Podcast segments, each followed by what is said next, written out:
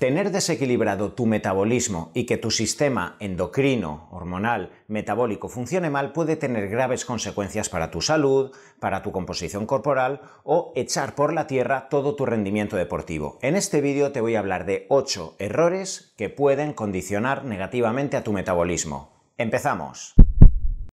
Si es la primera vez que estás en mi canal y quieres estar al corriente de vídeos alrededor de la nutrición, de la psiconeuroinmunología, de la suplementación deportiva, suscríbete al canal, dale a la campanita y estarás informado de todos los nuevos vídeos que voy a ir subiendo. Hablar de salud integral implica hablar de todas las herramientas que van dirigidas a mejorar tu nutrición, tu deporte, tu suplementación deportiva, la mejoría de tus biorritmos y es vital, hablando de esa salud integral, intentar tener equilibrado tu metabolismo. El metabolismo sería el conjunto de reacciones moleculares que nos va a permitir un balance perfecto, un equilibrio entre el anabolismo es decir, todas las reacciones que van dirigidas hacia la construcción de tejidos, hacia la formación de proteínas en el cuerpo, y el catabolismo, todas las reacciones que van dirigidas a la destrucción del tejido adiposo para obtener energía desde los triglicéridos, a la obtención de energía del glucógeno o a la autofagia, que es ese proceso catabólico a partir del cual el organismo destruye todas las estructuras aberrantes depositadas en la matriz extracelular. Quiero que sepas que el desequilibrio de tu metabolismo, el desequilibrio de las reacciones anabólicas, el desequilibrio de las reacciones catabólicas, puede ser fatal para tu sistema hormonal, tu sistema neurológico, tu sistema emocional. Puede ser fatal para el desarrollo de una diabetes, una enfermedad autoinmune que tengas, para un tumor. Y es muy importante que sepas que en el día a día hábitos alrededor de la nutrición, de la suplementación o del deporte, a pesar de que tú consideres que son muy beneficiosos para tu salud y que te van a ayudar en tu metabolismo, quizá por llevarlos al extremo, por hacerlos de forma anárquica o por no controlarlos de forma íntima, en cómo tienes que desarrollarlos pueden alterar tu metabolismo. Primer error que puede afectar a tu metabolismo, tener una dieta con déficit calórico muy alargado en el tiempo o muy extrema. Todos sabemos que cuando alguien tiene que hacer una dieta con determinados objetivos que van dirigidos a perder grasa, mejorar su composición corporal, bajar tantos kilos en tantas semanas, tenemos que recurrir a dietas que acaben generando un déficit calórico. Incluso ahora que se habla mucho de no contar calorías, la realidad es que incluso aunque lleves un sistema en el que no estés contando calorías y gramos, la realidad es que si van pasando semanas y meses y realmente estás bajando de peso y está bajando la cantidad de grasa de tu organismo, es porque estás con un déficit calórico, aunque no estés contando las calorías. Pero ¿qué ocurre si haces un sistema nutricional, unas herramientas nutricionales que te conducen a un déficit calórico muy extremo, el cual implique desnutrición, que te falten aminoácidos esenciales, que te falten ácidos grasos esenciales, que ese déficit extremo sumado al deporte, sumado al estrés que en el día a día puedas llevar, te esté generando un desequilibrio en realidad en tu organismo. ¿Por qué? Porque hay demasiado déficit alargado en el tiempo de calorías. Tu organismo se va a sentir en un ambiente hostil. Tu organismo se va a sentir desnutrido y a partir de ahí van a existir consecuencias metabólicas. Puede ser que tu tiroides se ralentice, puede ser que tu prolactina se eleve y esto es bastante peligroso sobre todo para la liberación de hormonas sexuales. En el momento que el organismo sufre estrés físico o emocional y evidentemente si alargas una dieta con déficit calórico demasiado en el tiempo, tu organismo se va a sentir con mucho estrés, va a la prolactina, lo cual va a tener consecuencias en la liberación de hormonas sexuales. Testosterona en el caso de un hombre, lo cual le va a generar déficit de testosterona, alteraciones en la fabricación de masa muscular, impotencia sexual, depresión y en el caso de una mujer esto puede condicionar una menorrea, un déficit de liberación de estrógenos y progesterona por parte del ovario, lo cual va a hacer que a la mujer no le baje el periodo menstrual. Todo esto va a ocasionar que aparentemente una dieta que alargada en el tiempo debería seguir provocando la pérdida de peso en la persona, de la noche a la mañana parece que la persona se ha estancado, incluso que rebota, porque además van a haber consecuencias en la liberación de cortisol, esto puede generar un catabolismo muscular, el organismo puede inflamarse, retener líquidos. Con todo ello te estoy diciendo que sí, tienes que hacer un déficit calórico, pero cada cierto tiempo quizá tienes que generar un superávit calórico, esforzarte en generar una estrategia que quizá te permita fabricar masa muscular durante unas semanas para volver a arrancar con ese déficit calórico y en definitiva conseguir un equilibrio sostenido a medio largo plazo con esos déficits calóricos y no llevarlos al extremo. Segundo error que puede afectar a tu metabolismo, tener un déficit extremo de hidrato de carbono. Y aquí quiero que entiendas bien el concepto. Te acabo de hablar del déficit calórico alargado en el tiempo. Tú puedes hacer una dieta que tenga un déficit mínimo de calorías, el cual te está permitiendo ir bajando paulatinamente de peso, pero puede ser que estés haciendo una dieta cetogénica y que no logres keto adaptarte. Cada vez existe más tendencia alrededor de la dieta cetogénica. Cada vez se habla más del proceso de keto adaptación, que es un proceso por el cual el organismo, las mitocondrias, las células, el sistema nervioso se adapta a la producción de cuerpos cetogénicos y esto tiene una serie de particularidades beneficiosas para todo nuestro organismo. Pero esto requiere de tiempo y hay personas que parten con una inflamación inicial, parten con alteraciones fisiológicas en su organismo iniciales, con inflamación crónica de bajo grado, con muchísimo sobrepeso, con un porcentaje de grasa elevado al inicio, con grasa visceral al inicio y poca masa muscular. ¿Y qué ocurre si de la noche a la mañana introduces una dieta cetogénica en tu cuerpo? Sí, con mínimo déficit calórico. No estamos hablando de ese primer punto donde el déficit era extremo. Pero es que, aunque tengas ese mínimo calórico que te está permitiendo bajar de forma consensuada, puede ser que a corto o medio plazo puedas seguir necesitando cierta cantidad de hidrato de carbono. Hay muchísima gente que los 5, 7, 10 primeros días de hacer una dieta cetogénica tienen un grado de adherencia muy elevado. Gracias a no introducir nada de hidrato de carbono, sabes que eliminas gran cantidad de líquido, orinas, pierdes ese glucógeno muscular lo que permite un grado de adherencia elevado, porque en la primera semana puedes perder 2, 3, hasta 4 kilos, sobre todo por la gran cantidad de líquido que has eliminado. Pero a partir de los 7, 10 días no todas las personas logran adherirse de forma eficiente a la dieta cetogénica, pueden caer en mucho estrés, en excesiva liberación de adrenalina que les hacen perder sus biorritmos y esto alterar ya muchísimo, muchísimo su metabolismo. Puede ser que si no estás metiendo nada de hidrato de carbono y además haces un ejercicio anaeróbico explosivo donde aíslas muscularmente y no introduces nada de picos de insulina en el entorno del entrenamiento, tanto tu rendimiento como la capacidad de tu organismo de fabricar masa muscular caiga. Y estamos hablando de equilibrio metabólico, no solo la actividad de rutas moleculares que te permiten bajar grasa. Metabolismo también implica capacidad para de forma eficiente fabricar masa muscular. Y ahí los carbohidratos nos valen, nos sirven. Cualquier fisioculturista, cualquier persona que ha destinado una época de su vida hacia la hipertrofia, hacia la construcción muscular, sabe que los carbohidratos en el entorno del perientrenamiento, sobre todo en las horas posteriores, ayudan de forma más eficiente que solo las proteínas y grasas para la hipertrofia. Y eso no quiere decir, de forma reduccionista, que si estás keto adaptado, que con los meses y con los años también logres fabricar masa muscular solo con proteínas y grasas pero siempre hablamos para el 90-95% de personas. Así que si inicias una dieta que va dirigida a mejorar tu metabolismo, tu composición corporal, quizá cada 7 días, eh, una vez a la semana, una vez cada 10 días o dos días a la semana en el perientrenamiento, si haces pesas, esa carga de hidrato de carbono va a ser muy eficiente para tu equilibrio metabólico. Tercer error alrededor del metabolismo, exceso de ejercicio aeróbico. Siempre que hablamos de todas las herramientas que nos van a mejorar la eficiencia de nuestro metabolismo, hablamos de la nutrición, pero también hablamos del deporte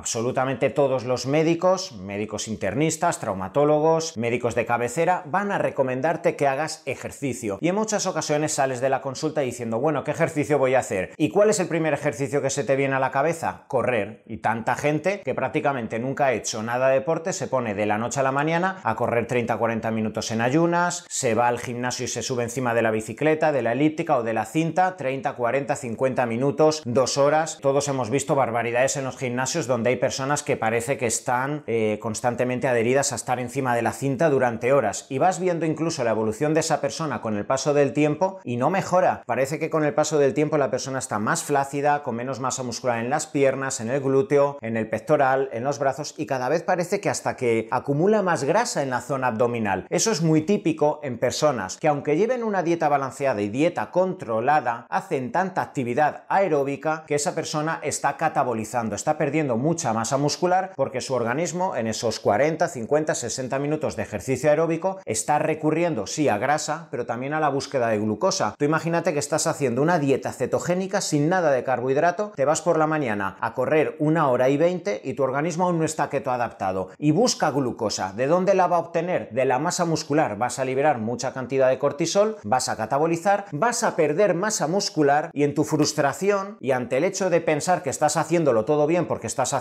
una dieta con déficit calórico, sin carbohidrato, encima sales todos los días a correr una hora y cuarto, tú te miras en el espejo y cada vez te ves más flácido, hasta más envejecido y te coges los michelines y parece que están instalados para toda la vida. Eso se produce porque con el paso del tiempo, con esta dieta hipocalórica y con este ejercicio aeróbico que está haciendo que pierdas masa muscular, estás también perdiendo tasa metabólica basal, que es la cantidad de calorías que tu organismo quema simplemente por el hecho de vivir. Y principalmente la tasa metabólica basal depende de tu masa muscular. Así que si solo haces ejercicio aeróbico que te va a destruir masa muscular con el paso del tiempo, estás abocado a cada vez necesitar una dieta más extrema, más hipocalórica y que encima no pierdas peso. Así que ejercicio aeróbico sí, pero con cuidado y con precaución. Cuarto error que puede afectar a tu metabolismo, falta de ejercicio muscular. Si has entendido bien el punto 3, clarísimamente vas a entender el punto 4, que es esa necesidad que mientras una persona intenta desarrollar todas las herramientas alrededor de la mejoría de su metabolismo, necesita fabricar masa muscular, necesita hacer ejercicios de CrossFit, de pesas, ejercicios incluso colectivos donde se esté trabajando la musculatura con TRX, incluso body pump. Cada uno tiene su ejercicio, su zona de trabajo donde va a poder implicar a sus fibras musculares y donde va a poder generar un trabajo eficiente para fabricar masa muscular. Pero si hemos dicho que con el ejercicio aeróbico vas a obtener beneficios, pero que si te pasas vas a perder masa muscular y tu tasa metabólica va a bajar, necesitamos una contrapartida donde fabriquemos masa muscular. Y eso no lo vas a hacer simplemente por el hecho de respirar, por el hecho de vivir o por mucha proteína que comas o muy bien que lleves balanceada tu dieta. Necesitas un estímulo, un ejercicio muscular donde impliques a tus placas neuromusculares dos, tres días a la semana ya te digo, con CrossFit, con ejercicio funcional, con pesas aisladas, eh, con tu rutina en el gimnasio, con un entrenador, con TRX. Hay miles de fórmulas, pero varios días a la semana, independientemente de la edad y de la condición que tengas de salud, deberías hacer algún ejercicio de pesas, al menos para mantener tu masa muscular mientras estás mejorando tu composición corporal y mientras estás desarrollando el resto de herramientas dirigidas a mejorar tu metabolismo. Quinto error que puede afectar a tu metabolismo, realizar ejercicio ejercicio de hipertrofia, del cual te acabo de hablar, con un alto porcentaje de grasa en tu organismo. Te lo voy a explicar bien para que lo entiendas porque además algunas veces ya he hablado de esto en los vídeos y muchos de vosotros me preguntáis porque esto os induce a confusión. Te acabo de hablar de la importancia de mantener, sostener, incluso fabricar masa muscular con ese objetivo de mejorar tu metabolismo. Pero ahora te acabo de explicar que si tienes un porcentaje de grasa muy elevado, debes ir con cuidado. Realizar pesas o realizar cualquier tipo de ejercicio que va dirigido a la hipertrofia, a la fabricación de masa muscular, siempre va a ser positivo para ti pero al igual que antes te he explicado que si haces mucho ejercicio aeróbico puedes encontrar efectos negativos en tu salud, si haces ejercicio de pesas y tu organismo no está preparado y una de esas contras por las cuales puede ser que no esté preparado es que tu porcentaje de grasa sea muy elevado, tu metabolismo, tu sistema hormonal puede ser que sufra. Y eso, vuelvo a repetirte, no quiere decir que tengas que esperarte a tener un porcentaje de grasa adecuado para empezar las pesas, pero quizá al principio tienes que ir balanceando. Si eres un hombre que tiene un porcentaje de grasa por encima del 20-25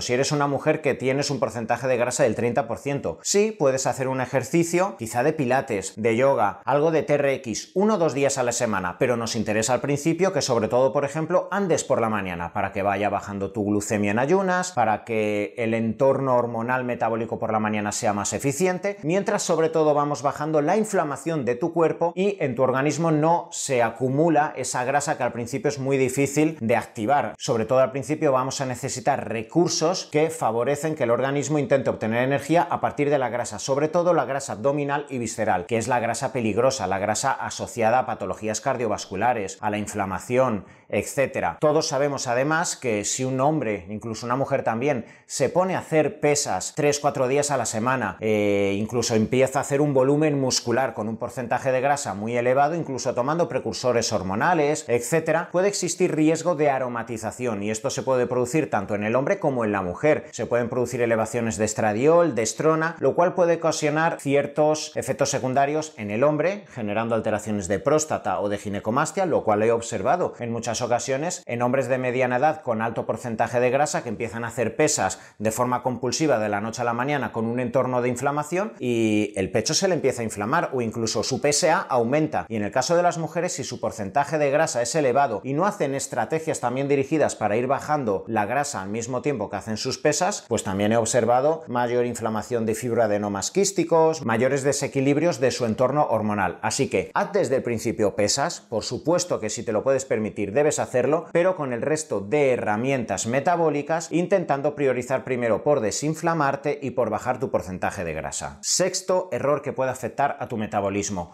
un desequilibrio hormonal de base. En muchas ocasiones todos podemos entrar al gimnasio con el mayor de los deseos, intentando mejorar nuestra composición corporal, haciendo una dieta de base con la suplementación que te ha dicho tu profesional, tu médico y con altas expectativas respecto a los progresos que puedes tener. Pero van pasando las semanas, los meses, incluso hace años que vas al gimnasio y tú te miras al espejo, estás igual y además siempre estás cansado, eres una mujer que no se te va la celulitis, cada vez parece que va empeorando tu composición corporal, pues ves a un endocrino, ves a tu médico y hazte un analítico hormonal para ver qué ocurre de base. Puede ser que seas una mujer que viene de la lactancia porque te quedaste embarazada, diste a luz, has estado 4 o 5 meses dando el pecho a tu bebé y te has quedado con un hipotiroidismo subclínico de base. Eso hay que mirarlo. Si te pones de la noche a la mañana con una tiroides ralentizada a hacer deporte, tu organismo incluso se va a inflamar y tu tiroides puede ralentizarse más y elevarse más la TSH, porque quizá llevas arrastrando una prolactina muy elevada. Puede ser que seas una mujer que está tomando anticonceptivo y no te está sentando bien y a su vez esto está elevando la prolactina. Puede ser que seas un hombre que viene de una época de muchísimo estrés, de un despido laboral, de un accidente de tráfico y la liberación de testosterona está por los suelos. Puede ser que seas una mujer que tenga 55, 60 años y ha sufrido una menopausia muy agresiva y los niveles hormonales están totalmente desplomados y necesitas una reposición hormonal.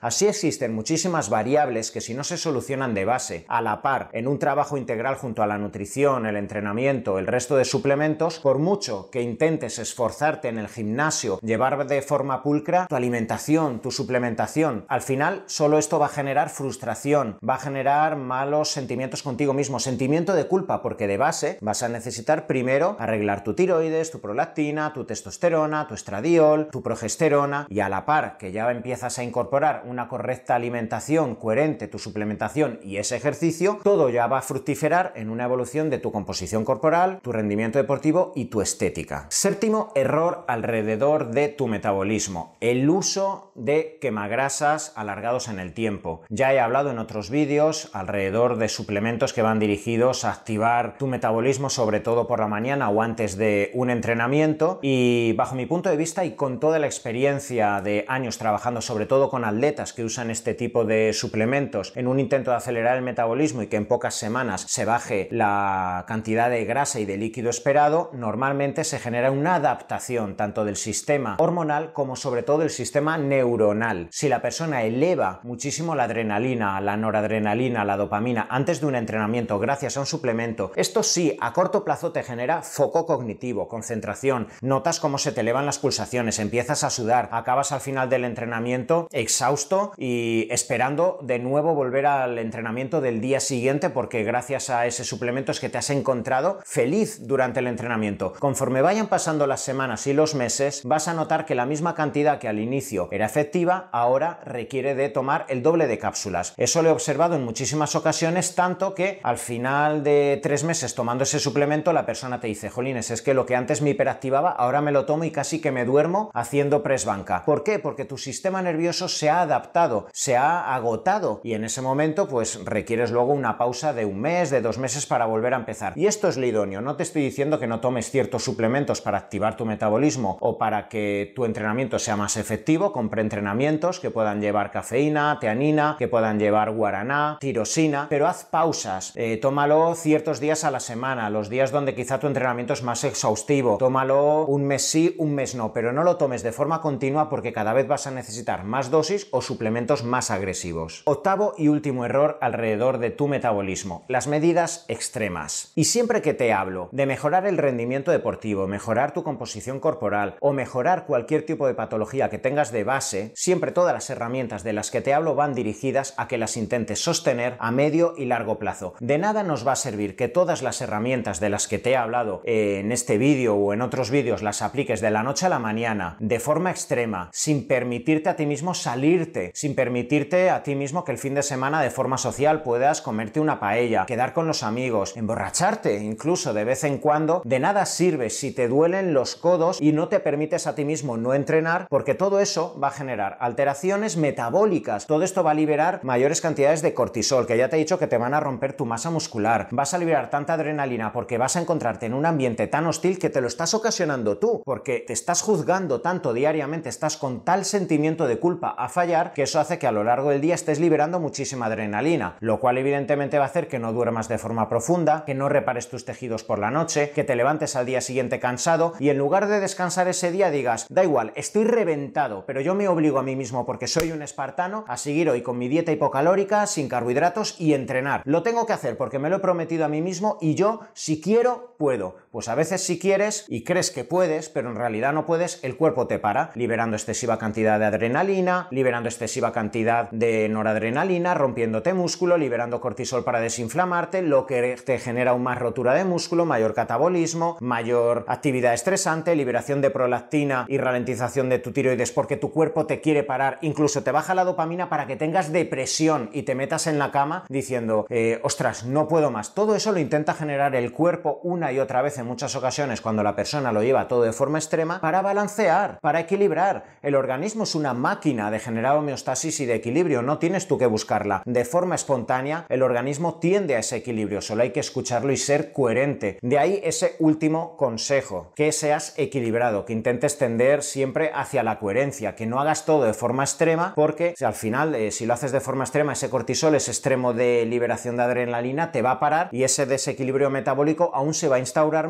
y se va a generar el efecto rebote, el sentimiento de culpa por subir de la noche a la mañana todos los kilos que perdí en los dos últimos meses, abandono, y ahí es cuando se generan ya los típicos trastornos de conducta alimenticia que al final se acaban cronificando. Hablar de metabolismo implica hablar de todas las herramientas que van dirigidas a favorecer que el cuerpo pueda generar o bien anabolismo o bien catabolismo de forma equilibrada. En este vídeo te he hablado de 8 errores que en el día a día, sin ser consciente, puedes llevar a cabo y que pueden a ese equilibrio de tu metabolismo. Si te ha gustado este vídeo y quieres estar al corriente de vídeos alrededor de la endocrinología, de la psiconeuroinmunología, de la nutrición deportiva, suscríbete al canal, dale a la campanita y te espero en el siguiente vídeo.